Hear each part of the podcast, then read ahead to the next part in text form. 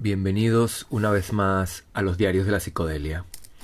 También pueden visitarnos a través de la página diariosdelapsicodelia.com y también a través de Facebook e Instagram. El capítulo de hoy se titula Segunda experiencia con el peyote sagrado. Ahora sí. Algunos meses más tarde tuve mi segunda y esta vez más que exitosa experiencia con el peyote. Siempre recordaré hasta el final de mis días aquella emocionantísima jornada, uno de los días más excitantes, mágicos y aventureros de cuantos pueda recordar. Tras mi decepcionante primera incursión con el peyote, no había sentido yo demasiado interés por repetir la experiencia. Sin embargo, tras haberme ya embarcado de lleno en el camino de la psicodelia, diversos conocidos y múltiples lecturas, entre ellas varios libros de Huxley y Castaneda, me llevaron a convencerme de que, de que el peyote tenía muchísimo más que ofrecerme. Y vaya si lo tenía. En la primavera del 2019 viajé con mi esposa por varias regiones de México. Llegado un momento del periplo, decidí envalentonarme. A pesar del temor, quizás algo justificado, de mi pareja, me separé de ella durante algunos días, dejándola a buen recaudo con otros buenos amigos con los que viajó por el centro del país. De modo que puse rumbo al peculiar y mágico pueblo, el de mayor altura, por cierto, de todo México, llamado Real de Catorce, población en cuyo desierto cercano, según mis investigaciones, era posible consumir el cactus del peyote. No es sencillo llegar a Real de Catorce. Desde Ciudad de México se requieren muchas horas de viaje y al menos tres cambios de autobús. A pesar de las dificultades y las dudas, tantas horas de viaje, tantos cambios de vehículos, estaría yo seguro viajando solo por aquellos parajes inhóspitos, no le podría ocurrir algo malo a un viajero extranjero que decidiera probar por su cuenta y riesgo un cactus cuyo consumo, según había leído incontables veces, estaba terminantemente prohibido so pena de cárcel. A pesar de todo ello, decía, acumulé valor y emprendí el viaje, sabiendo la perfección en mi interior que si no lo hacía, me recriminaría por el resto de mi vida a causa de mi cobardía. Lo más seguro, me decía, era que me, era que me arrepintiera más tarde. Sin embargo, conociéndome sentía la obligación de al menos intentarlo. Además este, está decir que ha sido una de las mejores decisiones, que no son muchas, que he tomado en mi vida. Llegué a Real de Catorce una noche de lluvia. El pueblo de entrada ya es bastante especial. Es innegable que posee por sí solo una energía difícil de explicar, de allí que los propios mexicanos lo cataloguen con el adjetivo de mágico. Real de Catorce nació en el siglo pasado como un asentamiento de los trabajadores de una mina de plata que ahora está en desuso. Sus interesantes y vetustas instalaciones son posibles de visitar y admirar. Tras el cierre de la mina, el pequeño pueblo fue prácticamente abandonado. Por fortuna, en los últimos años sus estrechas, hermosas y adoquinadas calles han recuperado gran parte de su otrora agitada actividad, gracias sobre todo al impulso del turismo. En sus pintorescos y acogedores hoteles, cafés, tiendas y restaurantes, se pueden encontrar unos, unos, pocos puñados de turistas provenientes de todos los rincones del planeta. También, como no, algunos que otros aventureros que por sus andares y apariencias todos saben que han venido a buscar exactamente. Y por suerte nadie les mira mal. Tras pagar por una pequeña habitación cuyo balcón se elevaba por encima de una de las esquinas de la plaza principal, me dispuse a dormir, sabedor de que me esperaba por delante un agotador día imposible de pronosticar. Muy temprano por la mañana emprendí las labores de investigación. Me fue imposible descubrir cuál era el método exacto y expedito para obtener lo que deseaba. Espero que estas líneas faciliten los planes de algún nuevo psiconauta, aventurero que decida adentrarse en aquellos inhóspitos parajes. Lo primero que hice fue acercarme al pequeño grupo de conductores que operaban unos destartalados pero muy originales Willys, camionetas 4x4 norteamericanas reacondicionadas de la Segunda Guerra Mundial. Aquellos individuos todos ellos indiados y a quienes más tarde yo designaría como el equipo de conductores, se agrupaban al borde de la plazoleta a la espera de ubicar a los turistas en sus anticuados vehículos.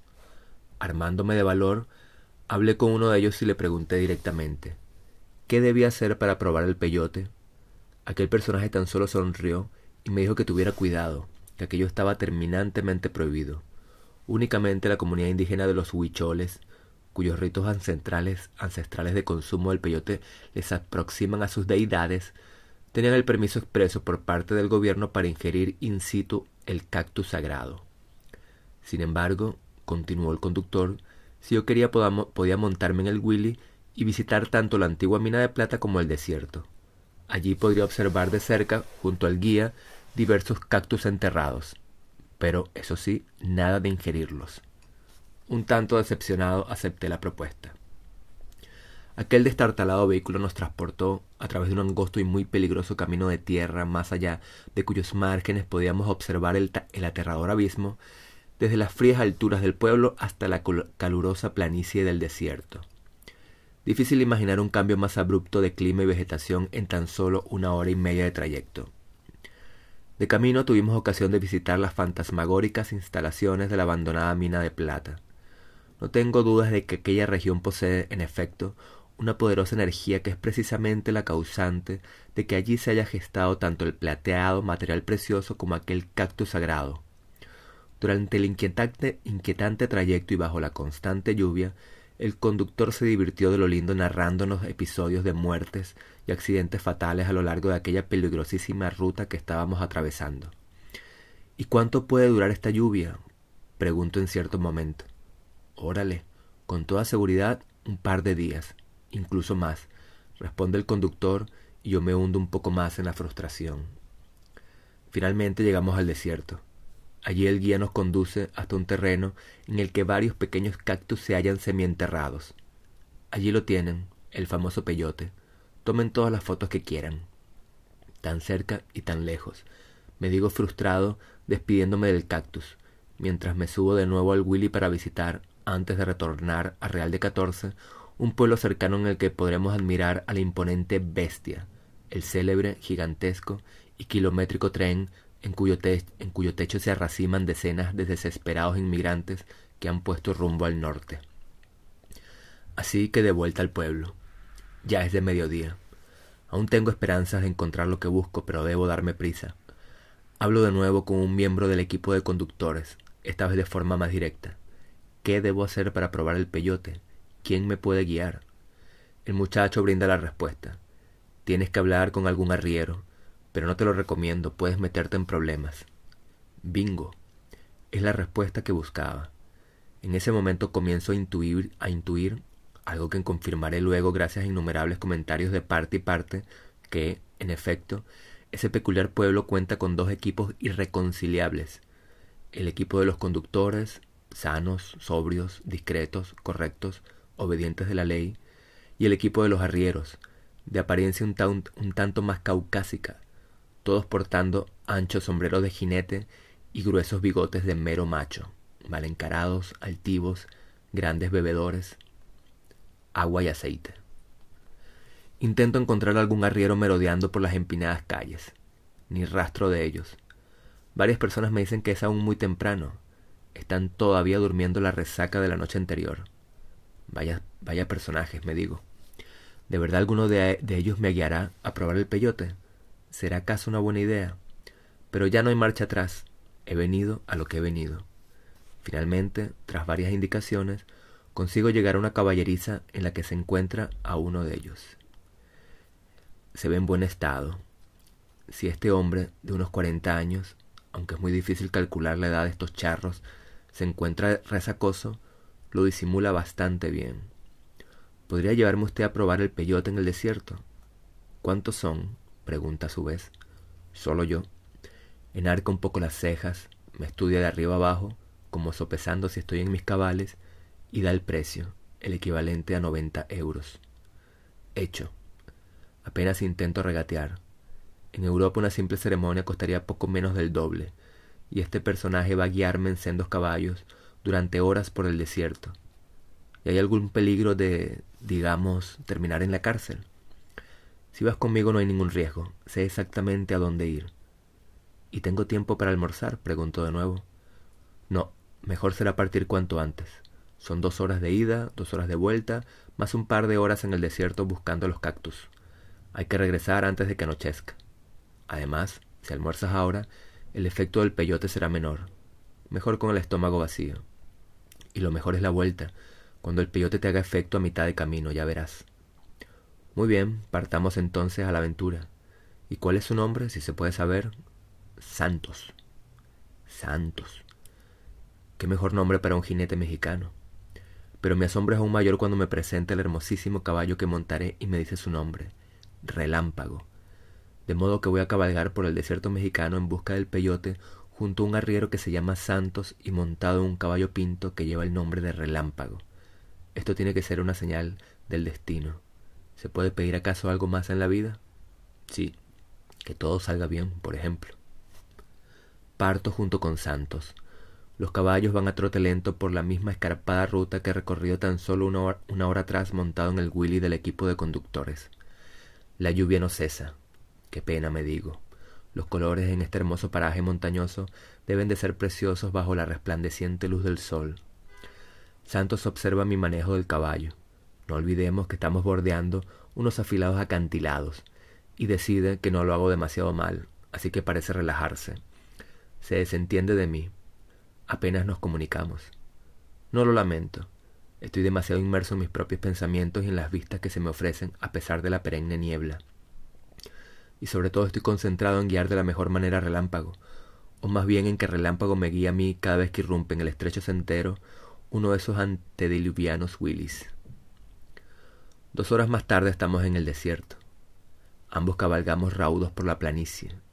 Cuánta felicidad, qué extraordinaria sensación de libertad. Un hombre montado sobre uno de los animales más hermosos, ágiles y vigorosos, y por qué no decirlo, sexys de la tierra, en medio del inabarcable desierto mexicano. Una sensación simplemente indescriptible. Media hora más tarde Santos decide que hemos llegado a un lugar idóneo. Nos apeamos y comenzamos a buscar los dichosos cactus. Santos tarda unos diez minutos en descubrir el primero. Me llama a su lado. ¿Lo ves? pregunta. Me agacho y aguzo la mirada. Se supone que está allí mismo, bajo mis pies. No, ni idea. Me agacho aún más. Pongo las, las rodillas sobre la tierra y aún así soy incapaz de encontrarlo. Como en una escena de Jedis en la Guerra de las Galaxias, o más bien como un capítulo de las enseñanzas de don Juan de Castaneda, Santo susurra a mi lado. Deja que el peyote te hable. Vaya, qué compromiso. Debo dar la talla, pero no, no hay manera. Solo veo tierra y polvo alrededor de aquel matorral. Comienzo a ponerme nervioso. No quiero decepcionar a Santos, pero no escucho ningún mensaje del bendito peyote. Se supone que lo tengo enfrente de las narices, y aún así no soy capaz de, de identificarlo. Quizás no soy merecedor de consumirlo, hasta que, finalmente, un par de minutos más tarde, distingo la muy tenue tonalidad verdosa de la mínima parte de la corona de aquel cactus que permanece por encima de la superficie. Uf, qué alivio. Muy bien, dice Santos complaciente, y acto seguido procede con su cuchillo a desenterrarlo. Hay que tener mucho cuidado de no cortar la raíz, va explicando. Si dejas la raíz intacta, el cactus vuelve a crecer. Una vez desenterrado, procede a abrirlo y a cortar uno a uno los jugosos bulbos. Son unos diez o doce bulbos. Me los ofrece y comienzo a ingerirlos. El sabor es bastante amargo, pero no repugnante. ¿Y cuánto cactus debo comer? Pregunto. ¿Quieres un efecto fuerte o moderado? Me pregunta a su vez. Fuerte, contesto sin, pesar, sin pensarlo. He hecho un largo viaje, así que voy a por todas. Pues entonces, al menos unos cuatro cactus. ¿De acuerdo? Nos separamos y cada quien va por su lado en busca de los cactus. Yo hago todo lo posible por encontrar alguno. Me esfuerzo verdaderamente, me agacho, rastreo, fuerzo la mirada, pero es imposible, no soy capaz. De cuando en cuando Santos emite un silbido y me invita a aproximarme, pues ha encontrado un nuevo peyote. A veces Santos se encuentra a un centenar de metros.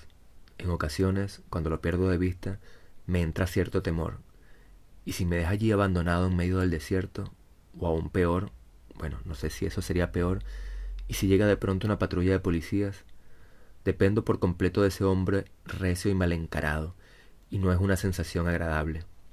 Pero no tengo más opción que seguir confiando. De modo que cada vez que me llama me acerco como un buen niño obediente e ingiero un nuevo cactus, y otro, y otro. Se me está llenando la panza. Menos mal que no he comido y así durante una hora y media, hasta que finalmente Santos dice que ya ha sido suficiente. ¿Ya he comido los cuatro cactus? pregunto, puesto que ensimismado en mi búsqueda infructuosa he perdido por completo la cuenta. Ya has comido seis, responde. ¿Seis? ¿Y eso no es mucho? pregunto. Sí, es una buena dosis. Y se queda callado y a sus anchas. No sé si me ha dado de comer tanto peyote para hacerme una mala jugada y darme una lección, o porque me ha auscultado y ha intuido que soy capaz de hacerle frente a esa dosis. Espero que sea lo segundo. En cualquier caso no le recrimino nada. Más bien me siento agradecido. Es hora de regresar, dice Santos. Vamos en busca de los caballos que han quedado amarrados a un árbol, montamos y emprendemos el camino de vuelta a las alturas del pueblo. No han pasado ni veinte minutos cabalgando por el desierto a lomos de relámpago cuando empiezo a sentirme algo funny, como diría Terence McKenna. La misma sensación de extrañeza que se percibe cuando los hongos o el LSD empiezan a obrar sus efectos. La misma sensación de que un mundo misterioso, oculto, un universo invisible que colinda eternamente junto al nuestro, abre ligeramente las puertas de acceso y permite una pequeña vislumbre de su interior. Como si uno de alguna manera pudiera asomarse por el resquicio de esa puerta apenas entornada. Todo alrededor comienza a percibirse de manera distinta, los sentidos se vuelven más sensibles y al mismo tiempo pareciera que la naturaleza que nos rodea empezara a rodearse de un halo misterioso. Todo se va volviendo poco a poco un tanto enigmático, extraño, emocionante y algo atemorizador a la vez. Pero tampoco hay demasiado tiempo para reflexionar, porque estoy comenzando a sentirme drogado y tengo que conducir con cierta destreza relámpago. Debo concentrarme. No quiero hacer el ridículo ante Santos. Esto no es tan sencillo, le digo. Santos al menos esboza una sonrisa amigable. Parece comprenderme, de modo que dice, lo estás, lo estás haciendo bien. Muchos vomitan en el camino. Intenta no hacerlo porque el, el efecto del peyote disminuye al instante. ¿De acuerdo? No vomitar. Intentaré recordarlo. Unos cuarenta minutos más tarde dejamos atrás la planicie del desierto y emprendemos la empinada cuesta a través de la montaña en dirección al pueblo. Y en ese preciso momento, puedo jurarlo, se abre por completo el cielo. Se han esfumado de pronto las nubes. Los rayos de luz inciden con toda su potencia y esplendor sobre la infinita naturaleza circundante. Es un espectáculo maravilloso. Y yo, que empiezo a sentirme profundamente drogado, estoy allí para disfrutarlo. Resulta muy difícil en estos momentos arrinconar un pensamiento que se repite muchas veces en este tipo de situaciones. Cuando uno ingiere esta clase de sustancias, suelen ocurrir cosas muy extrañas. Por ejemplo, que el cielo se abra de repente con toda su claridad justo en el momento en que yo emprendo, completamente drogado, la, cuesta montado en relámpago. El cielo es abierto porque yo he tomado peyote. Hay algo allí alrededor que quiere que yo crea. Me está brindando una vez más todas las pruebas. Pero ¿en qué quiere que yo crea exactamente? ¿Acaso en que no existen las casualidades? Ah, misterio de misterio. Sé que es un pensamiento absurdo, los rayos de sol han emergido para todos, no solamente para un simple consumidor de peyote. Y sin embargo, sin embargo... De modo que vamos Santos y yo a trote lento ascendiendo la cuesta. Está claro que Relámpago me está guiando a mí, conoce a la perfección aquel camino. Solo tengo que dirigirlo sutilmente hacia el margen de la montaña cada vez que un Willy pasa rasante bordeando el acantilado. Noto que Santos está atento a todos mis movimientos al parecer no lo estoy haciendo demasiado mal. Lo noto relajado y supongo que eso es bueno. Los colores alrededor empiezan a cambiar estimulados por el fulgente sol. El empedrado del camino cambia a ojos vista. Las piedras bajo nuestros pies comienzan a adquirir tonalidades azules y violáceas. Los enormes pedruscos al margen de la montaña ahora son intensamente violetas. Sabiendo perfectamente cuál será la respuesta, Aún así le pregunto a Santos señalándolas. Supongo que estas rocas no son violetas, ¿verdad? Él solo responde entre sonrisas. No, claro que no. Y en ese momento no me parece nada casual que sea el violeta el color predominante. Incluso lo considero completamente lógico. No desconozco las cualidades y significados místicos y espirituales que encierra este color. No en balde ha sido usado a través de los, a través de los siglos como símbolo de mundos superiores y de transformación espiritual. Tampoco es casual que haya sido un color típico y predominante en la vestimenta de reyes y altos prelados eclesiásticos. Y entonces me dedico a observar, mientras soy guiado por el paso confiable de relámpago, el hipnótico espectáculo de la naturaleza a la distancia, bendecido por los iridiscentes rayos del sol. Todo parece cobrar vida, mucha mayor vida de lo que esta naturaleza entre desértica y xerófila pareciera albergar. Paseo mi mirada por los montes y lomas distantes y todo vibra y fluye al unísono, como si de alguna manera portara unas gafas mágicas capaces de crear vida sobre todo aquello en lo que se posan mis pupilas. Tengo la impresión de estar ante el jardín del Edén, o inmerso en un luminoso cuadro viviente de Van Gogh, en el que sus gruesas pinceladas, gruesas pinceladas se agitaran ligeramente. Incluso un río parece fluir copiosa y libremente a través de, de unos cauces lejanos que con toda seguridad llevan varios decenios completamente secos. Pero lo más arrebatador son los cactus, Centenares, centenares de cactus de todos los tamaños, pequeños, medianos, gigantescos, cobran vida la distancia cada vez que mi mirada se posa sobre ellos. Parecen todos brillar y danzar al unísono al ritmo de una, alegría, de una alegre melodía inaudible, de un modo extraordinariamente acompasado y a la vez sumamente gracioso. Los cactus definitivamente llegaron en algún momento del espacio exterior, no hay ninguna duda. Pienso con plena convicción en ese momento. No tengo ninguna duda de que se trata de ancestrales plantas extraterrestres que de alguna manera me están enviando una especie de mensaje de bienvenida. De pronto siento que estoy inmerso en una nueva versión de fantasía de Walt Disney. Es increíble todo lo que estoy observando. Y también es increíble que, a pesar de ser todo demasiado increíble, yo lo esté observando de aquel modo natural confiado. Y es que tengo la y es que todo tiene la impresión de ser bastante natural y lógico. Cuando ya llevamos más de una hora de subida y nos estamos aproximando a las alturas del pueblo, comienzan a aparecer, desmigajadas de tanto en tanto al margen del camino, humildes casas familiares, y todas ellas están pintadas de azul y violeta. Son sus colores verdaderos, no se trata de visiones. Esto sí me resulta bastante curioso. ¿Habrán intuido estas personas que el color con el que habían de pintar sus casas debía combinar con los tonos predominantes que se perciben a través de la ingesta del peyote? ¿O será que muchos de ellos también han probado el cactus y obtenido dicha conclusión? Lo cual me lleva a otro pensamiento.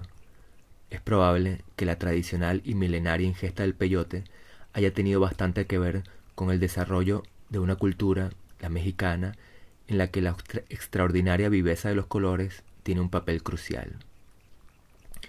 Estos pensamientos son evaporados en el momento en que Santos, finalmente, rompe su laconismo y entabla una breve charla conmigo. Mientras coloca su caballo a la par que el mío, comienza a hablar del peyote. Él suele probarlo de vez en cuando, una vez al año quizás. Hay que tenerle mucho respeto, pero es una planta buena. Te permite comunicarte con tus muertos, con tus, con tus ancestros, conocerte mejor, cambiar, mejorar pero hay que tener cuidado. Hay plantas buenas y plantas malas. ¿Cuáles son las plantas malas? pregunto. El rostro de Santos se transforma de inmediato.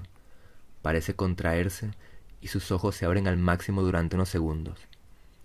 Está claro que está condenando mi pregunta. ¿No tendría que haberla hecho acaso? Pero yo permanezco mirándole, a la espera de su respuesta. Finalmente abre la boca y mueve sus labios, y puedo jurar que en aquel preciso momento, no me lo estoy inventando, una fuerte ráfaga de viento que hasta ese momento no había hecho acto de presencia se lleva literalmente sus palabras lejos de, lejos de mis oídos. Soy incapaz de percibir sonido alguno. Presumo, por mis lecturas de Castaneda, que sus palabras han sido datura o hierba del diablo. Pero decido no repetir la pregunta. He sabido, por ejemplo, que los huicholes consideran a la datura la enemiga natural del peyote el mal en perenne lucha contra el bien. En, aquel momento me parece claro que el universo, o Pachamama, o el propio espíritu del peyote, o cualesquiera fuerzas o entidades que están detrás de aquella intempestiva ráfaga de viento, han considerado que yo no debo recabar esa información. Tendrán sus buenas razones. Hasta el día de hoy me he mantenido alejado de dicha planta. Finalmente, poco antes de las seis de la tarde, Arribamos al pueblo. Nos dirigimos a la caballeriza y, justo antes de desmontarme de relámpago, Santos habla. Prepárate, porque ahora viene lo bueno. Y tiene toda la razón. Apenas descabalgo, siento una repentina debilidad en todo mi cuerpo que provoca que apenas pueda mantenerme en pie. Santos explica. La tensión y la concentración que he mantenido durante horas a los a lomos del caballo ha evitado que los efectos del peyote sean aún mayores. Ahora te va a pegar bien duro, dice, así que ándate con cuidado. Y agrega, un solo consejo. No te vayas a meter ahora en la habitación. De acuerdo, contesto, sin entender demasiado el consejo. Horas más tarde lo comprenderé a la perfección. Le doy las sinceras gracias a Santos, paseo por última vez mi mano por el largo hocico de relámpago y me alejo caminando, algo tambaleante, en dirección al centro del pueblo. Es asombroso lo increíblemente drogado que estoy. Voy prácticamente dando tumbos por las calles adoquinadas, al igual que lo haría en mitad de una sesión de ayahuasca en dirección a la letrina. No hay duda de que seis cactus han sido un exceso y una temeridad, al menos para mí que no poseo demasiada resistencia ante esta planta sagrada. ¿Debería sentirme molesto o agradecido con Santos? Algunas personas me observan, pero es apenas un instante. Por fortuna, en este pueblo están acostumbrados a que de vez en cuando algún que otro forastero aparezca dando tumbos por las calles. Ya todos adivinan qué he consumido. Algunos sonríe y me señala ante su acompañante frunciendo los labios. Eso es todo. No quiero detenerme. Necesito recuperar el control sobre mi cuerpo y creo que eso puedo lograrlo caminando sin dirección fija. Además, el espectáculo es alucinante. Nunca mejor dicho. Todo vibra y muta ligeramente por doquier. Nada permanece quieto. Las paredes de las casas cambian con delicadeza sus tonalidades y sus texturas ante mis pasmados ojos. Subo una cuesta y allá arriba, en un solar abandonado, me espera un grupo de perros asilvestrados. Me ladran rabiosos a cierta distancia. Me parece que perciben algo extraño en mí. Y yo veo sus cuerpos y sus cabezas adoptando figuras un tanto geométricas. ¿Serán estas sus verdaderas formas al otro lado? me pregunto. ¿Serán estos sus cuerpos originales? Me desentiendo de ellos y prosigo mi camino. A medida que se va oscureciendo, aquel, aquel pueblo me parece cada vez más misterioso, enigmático, mágico, místico y también más silencioso. A pesar de tener el sentido del oído avivado y estimulado, tal como también suele ocurrir con la psilocibina y el LSD, me voy hundiendo en un ambiente de misterioso silencio. Solo encuentro ante mí calles vacías, encrucijadas y más encrucijadas. Y en ese momento me llega un pensamiento, venido quién sabe de dónde, que en ese instante me parece el más profundo y crucial que he tenido en toda mi vida. Todos son caminos, todos son caminos siempre, una y otra vez. ¿Cuál escoger? De algún modo, tras una hora perdido por las callejuelas de Real de Catorce, consigo llegar a la plaza principal. Me siento en un banco. Al fin puedo descansar. Hay mucha gente sentada en los demás bancos, charlando, riendo. Algunos me miran y me dejan de prestar atención al instante. Aquello es de agradecer. Yo continúo disfrutando con las alucinaciones. Más tarde el disfrute habrá acabado y se iniciará el tormento. Observo cómo infinidad de llagas sangrientas se abren y se cierran una y otra vez sobre las palmas de mis manos. Mis vaqueros también presentan roturas que se cierran y abren continuamente. De pronto aparece un perro lanoso olisqueando cada rincón de la plaza. Parece un perro venido directamente de las entrañas del infierno. Presenta espantosas deformidades en sus patas, en su cabeza, en el rabo, y me es imposible saber si aquel perro es así, espantosamente deforme, o si son alucinaciones mías. Las sombras comienzan a apoderarse del pueblo y yo empiezo a percibir que lo que viene no será demasiado bueno. No te metas en la habitación, aconsejó Santos. Pero yo estoy demasiado cansado. Ha sido un día interminable, y lo que falta. Y además estoy empezando a tiritar del frío. No olvidemos que estamos a casi tres mil metros de altura. No hay alternativa. Me pongo en pie, camino hasta el hotel ubicado en una de las esquinas de la plaza y me meto en la habitación. Lo primero que observo, al introducirme en la habitación tenuemente iluminada por un bombillo desnudo colgado en el techo, son infinidad de constelaciones, sistema de estrellas de todos los colores del arco iris girando sin pausa a mi alrededor. Entro en el baño y me observo ante el espejo. Abro los labios y de mi boca salen hilillos iridiscentes que ascienden hasta el techo. ¿Pero se puede estar acaso más drogado de lo que estoy? me pregunto con cierto humor. Acto seguido me acuesto en la cama y me echo encima tres gruesas mantas para intentar entrar en calor. Y es en ese momento cuando abandono el cielo y entro directamente en el infierno. Ahora entiendo a la perfección el consejo de santos. Cielo e infierno. Aquel es el título del libro de Aldous Huxley en el que el célebre novelista y ensayista narra sus experiencias con la mescalina, principal alcaloide presente en el cactus del peyote. Imposible escoger, escoger un mejor título. Y es que yo, de manera semejante a la experiencia de Huxley, dejé atrás de pronto las alucinaciones hipnóticas y paradisíacas para adentrarme de lleno en las visiones infernales. Repentinamente la habitación, las paredes, el suelo, comenzaron paulatinamente a llenarse de alimañas e insectos de toda calaña, hormigas, cien pies, arañas, escarabajos, escorpiones, serpientes. El pequeño candado colocado en el pestillo de la puerta se transformó en un ratón muerto y sanguinolento. Por más que intentara enfocar la mirada, aquella figura no recuperaba la forma original de simple candado. Intenté varias veces observar la hora en el reloj de mi muñeca, y siempre fue humanamente imposible. Sobre la esfera del reloj, innumerables insectos de todos los colores y en permanente movimiento me impedían la visión. Es una fortuna que en este momento yo sea yo y no otra persona cualquiera, pensé sin demasiada lógica. Lo que quería decirme es que otra persona cualquiera habría podido entrar en, en completo pánico ante aquellas aterradoras, aterradoras visiones y alucinaciones. Supe mantener la calma y la entereza. En realidad, lo único que me preocupaba realmente era cuánto podría durar aquel estado de semi-espanto. De modo que apagué las luces, cerré los ojos e intenté hacer lo más llevaderas posibles las largas horas de horror que me aguardaban. Sabía a la perfección, al igual que siempre me ha ocurrido con las sesiones de ayahuasca, que conciliar el sueño estaba por completo fuera de mis posibilidades.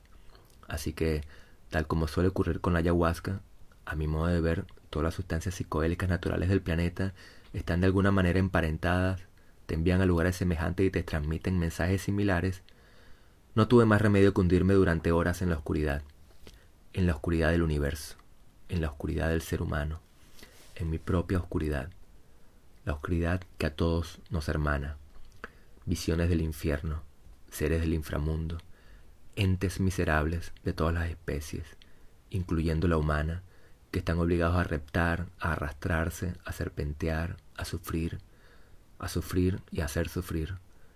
Lo que hace sufrir también está sufriendo.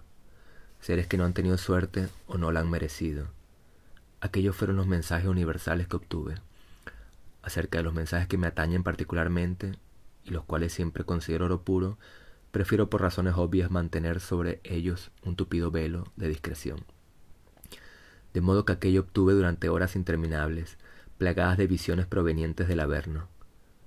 Es muy probable que a posteriori suene todo muy elemental o incluso naif, pero a mí, en aquel momento, aquello me embargó de puro asombro gracias a su plena contundencia y claridad. La maldad es fea. Me refiero, claro está, a la fealdad en el plano metafísico, espiritual, aunque dicha fealdad pueda tener también su representación gráfica y simbólica, sobre todo a través de la figura de siniestros animales reptilianos. Ya Platón estableció la relación entre ética y estética. Lo bello es bueno. Pero la fealdad no tiene la culpa de ser fea. La fealdad también desea ser amada. Todo en el universo desea ser amado. El amor es lo que salva, lo que cura, lo que une. La poderosísima fuerza del amor, quizá aún más fuerte que las también poderosísimas fuerzas del mal y del odio porque lo que no es, no es amado suele volverse malo. Lo que no es amado, lo infeliz, intentará hacer daño, y lo que hace daño es infeliz. He allí el pecado original del que todos somos culpables. La falta de amor suele crear la maldad. Amar lo bello es sencillo, no tiene demasiado mérito. Debemos amar también lo feo para que no se transforme en malvado. debemos intentar amar, hacer lo posible por amar, por apaciguar el sufrimiento de aquello que de otro modo también hará sufrir. Piedad y compasión, tan simple como es, algo que han pregonado todos los sabios, santos y visionarios de todas las culturas y religiones a través de milenios, al parecer sin ningún éxito. Lao Tse, Buda, Jesús de Nazaret, todos ellos fueron hombres evolucionados e iluminados que intentaron, francamente sin resultados positivos, transmitir esta sencilla y a la vez revolucionaria verdad. Me dije a mí mismo, mientras también me preguntaba qué clase de sustancias naturales psicotrópicas habrían consumido respectivamente estos hombres adelantados a su tiempo, a cualquier tiempo. Algunas horas más tarde, imposible calcularlas, las visiones del Averno comenzaron a repetir, a remitir poco a poco. Perdí por completo la noción del tiempo. Con cierto esfuerzo pude despojarme de las gruesas cobijas que me cubrían y levantarme de la cama. Abrí las portezuelas del balcón y me asomé a la plaza. La densa oscuridad se había apoderado del escenario, aunque una muy tenue claridad, claridad aún se reflejaba en el lejano firmamento. Unas pocas personas deambulaban entre los puestos de comida ya desmantelados. Estarían recogiendo o montando aquellos puestos. ¿Estaba amaneciendo o aún estaba anocheciendo? Me encontraba completamente desorientado. Al fin pude observar las manecillas en la esfera del reloj de mi muñeca. Casi las diez. ¿Pero las diez de qué? ¿De la noche o de la mañana? Evidentemente tenía que ser la noche. ¿Pero la noche de qué día? ¿Sería posible que aquellas visiones me hubiesen torturado durante más de veinticuatro horas? ¿O tan solo fueron unas tres horas cuando mi cabeza me pareció una eternidad? No lo sabía a ciencia cierta.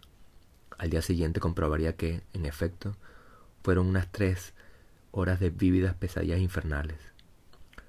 Me acosté de nuevo e intenté conciliar el sueño. Un extremo agotamiento, tanto físico como mental, me embargaba. Sin embargo, experimentaba cierta satisfacción, la satisfacción de haber superado una durísima prueba y de haber entablado contacto directo con ciertas verdades que atañen al universo y a mí mismo, verdades que son difícilmente memorizables o expresables, por no decir imposibles de ser comunicadas correctamente. Quizá la mayor verdad de todas sea que la verdad es simplemente incomunicable. De modo que me acosté y me arropé de nuevo bajo las tres gruesas cobijas. La debilidad física, añadida a las bajas temperaturas, me hacían tiritar del frío. Aún tardé una hora más en conciliar el sueño. Por fortuna las visiones no retornaron. Afuera, las contadas personas que aún deambulaban por la plaza cuchicheaban entre sí. Y yo, con mis sentidos aún extremadamente abusados gracias al peyote, sentía que hablaban a pocos centímetros de mis oídos. Tenía la sensación, inexplicable una vez más, de hallarme en el centro del universo, o de encontrarme ante la presencia de una especie de Aleph borgiano. Sentía que todas las fuerzas del universo habían entablado una tregua en su perenne lucha y se habían dado cita, durante algunas horas, en aquella humilde esquina de la plaza sobre la que la ventana de mi cuarto se, elevaba apenas unos pocos metros. Como en la novela Pedro Páramo, sentía que estaba, acechando, que estaba acechado por espectros que hablaban y cuchicheaban a mi alrededor. Este pueblo es realmente mágico, recuerdo que pensé antes de caer finalmente fulminado por el sueño. A la mañana siguiente, a eso de las ocho, me encontraba en perfecto estado para dar inicio a otra jornada plagada de esfuerzo y actividades. Tal como suele ocurrir con las largas sesiones de ayahuasca, tras las cuales, al día siguiente, uno se siente como si en ningún caso se hubiese pasado toda la noche en vela y en medio de agitadas visiones y alucinaciones, nada parecía indicar que yo hubiese pasado el día anterior cabalgando durante varias horas por el desierto y la montaña, luego deambulando largamente por el pueblo y, finalmente, haciéndole frente a aterradoras e interminables visiones acostado en la cama. Tras desayunar frugalmente emprendí la subida del Cerro del Quemado, considerada una montaña sagrada por los huicholes. Este pueblo indígena, que adora el cactus del peyote no simplemente como un medio de comunicarse con sus dioses, sino como una especie de divinidad en sí misma, realiza cada año una peregrinación colectiva durante centenares de kilómetros por el desierto al tiempo que van recolectando los cactus por el camino. Finalmente, la peregrinación culmina en lo alto de esta montaña, en donde realizan sus rituales y brindan sus ofrendas al gran gamo sagrado, una especie de venado. Según la cosmología de esta comunidad, el gamo sagrado concedió a través de su propio cuerpo el peyote mágico para que los huicholes pudieran comunicarse e incluso fundirse con su dios. Mientras emprendía la subida de aquel hermoso y mágico cerro, Iba reflexionando y comprendiendo la perfección el gran empeño que pusieron los conquistadores, y tras ellos las distintas autoridades, tanto eclesiásticas como gubernamentales, a través de los siglos hasta nuestros días, en prohibir el consumo del peyote por parte de los pueblos sometidos, así como cualquier otra sustancia enteógena a lo largo y ancho de todo el continente. Las plantas madre, las medicinas ancestrales, son el camino más sabio y expedito para caer en la cuenta de que las religiones asentadas, así como la ortodoxia religiosa, no son más que falsedades y perversiones de, todo cuanto había de verdadero, original y primitivo en la, en la, comunicación directa entre el ser humano y las fuerzas sobrenaturales que existen a nuestro alrededor. En nombre de la santa lucha en contra de la herejía y la idolatría, el censor de este tipo de sustancias tan solo está resguardando la validez de su Dios particular, un Dios amañado y artificial, de más está decir, y sobre todo está resguardando la autoridad, el dominio y la opresión que se establece en nombre de ese falso Dios. Veas el capítulo dedicado al nacimiento de las religiones y prohibición de las drogas. Las plantas madre, y por extensión las drogas psicodélicas, ya lo hemos dicho, son un atajo que nos ofrecen una fugaz y a la vez muy intensa ojeada a todo cuanto pueda haber de real y verdadero tras el tupido velo de las apariencias que pesa constantemente sobre nuestros ojos. Abren nuestras mentes, nos hacen cuestionar la realidad que nos han hecho deglutir, la verdad imperante y transmitida a base de forceps, el status quo que no debemos quebrantar ni tan solo cuestionar. De ahí el grave peligro que representan para el poder dominante. Es por ello que, a cambio de dejar de lado las peligrosas sustancias enteógenas, el poder ha estimulado y promovido entre las comunidades indígenas el consumo del alcohol, la droga más dañina, adictiva y sobre todo más embrutecedora y por tanto legal de cuantas puedan haber de cuantas puedan estar a nuestro alcance. Todo esto pensaba mientras subía la cuesta paso ágil por las lomas del Cerro del Quemado. Curiosamente, a medida que ascendía, aquellas extrañas, aquellos extraños y altos matorrales, entre desérticos y xerófilos, a medio camino entre cactus y palmeras, lamento mi crasa ignorancia en torno a la botánica, y los cuales me acompañaron e incluso me, saludaron, me saludaban durante mi espectacular viaje de fantasía el día anterior bajo los efectos del peyote, se iban haciendo más y más numerosos. Finalmente, ya en la cima de la montaña, aquellos erguidos y extraños arbustos, una vez más me dio la impresión de ser completamente alienígenas, pululaban por doquier. La magia, la mística y la energía de aquella montaña eran sencillamente palpables. Quizás era aquella energía mística, y no simplemente las condiciones ambientales y meteorológicas, la que habían propiciado la notable congregación de aquellos arbustos que usualmente se mantienen bastante alejados unos de otros. Por algo aquella montaña y no otra había sido escogida por el pueblo Huichol como escenario de sus ofrendas y rituales anuales, pensé mientras observaba el impresionante espectáculo de los cúmulos de nubes bajo mis pies y a kilómetros y kilómetros a la redonda. Me aproximé al círculo de rocas en los que cada año se ofician los rituales y luego me dirigí a una especie de pequeña ermita en cuyo interior, tras las rejas atrancadas, se podía observar entre penumbras el dibujo ingenuo del gamo sagrado, el hermano mayor, cuyo cuerpo estaba totalmente constituido de arriba abajo por pequeños cactus del peyote. Caí en la cuenta en ese momento acerca de algo obvio sobre lo cual me había informado a través de mis últimas lecturas. Las sustancias enteógenas no solamente son consideradas el alimento de los dioses, es decir, las sustancias a través de las cuales el ser humano puede entrar en contacto con las fuerzas sobrenaturales, el mundo de los espíritus, de los muertos y de los ancestros. Son los dioses mismos, transfigurados en plantas. No en balde los chamanes suelen afirmar durante las ceremonias de ingesta que Dios está en nosotros. Eres Dios se suele escuchar en boca de los chamanes en aquellos instantes de mayor éxtasis en los cuales nos fundimos en el todo. El animismo primitivo siempre lo entendió a la perfección. La divinidad, o si se prefiere la divina conciencia, está en todos nosotros, en cada minúsculo ser viviente que pulula por el universo infinito. Es aquello lo que nos conecta y nos hermana. Y esto es algo que no debería extrañar. Ya los antiguos griegos y romanos, y mucho antes que ellos otras civilizaciones más antiguas, identificaron a Dionisos y a Baco en las vides de las cuales se obtenía el elixir sagrado. Ellos no representaban únicamente el espíritu del vino, eran el vino mismo. Esa es básicamente la razón por la que en las descripciones de arrebatos místicos se suele hacer uso de un vocabulario que remite claramente a estados de embriaguez. Los cristianos quienes debieron incorporar y manipular las tradiciones y los rituales paganos con el fin de ganar adeptos, idearon una ceremonia bastante similar, la Eucaristía, a través de la cual incorporamos en nuestro cuerpo al mismo Dios, en este caso Jesús para los cristianos. De, modo que aquel gamo sagrado era Dios creador y peyote a un mismo tiempo. Permanecí algunos minutos deleitándome con aquel dibujo un tanto infantil, y tras aquello emprendí la caminata al pueblo para desde allí tomar la, la larga ruta a Ciudad de México, consciente de que aquel emocionante viaje a Real de 14 permanecería en mi memoria hasta el fin de mis días.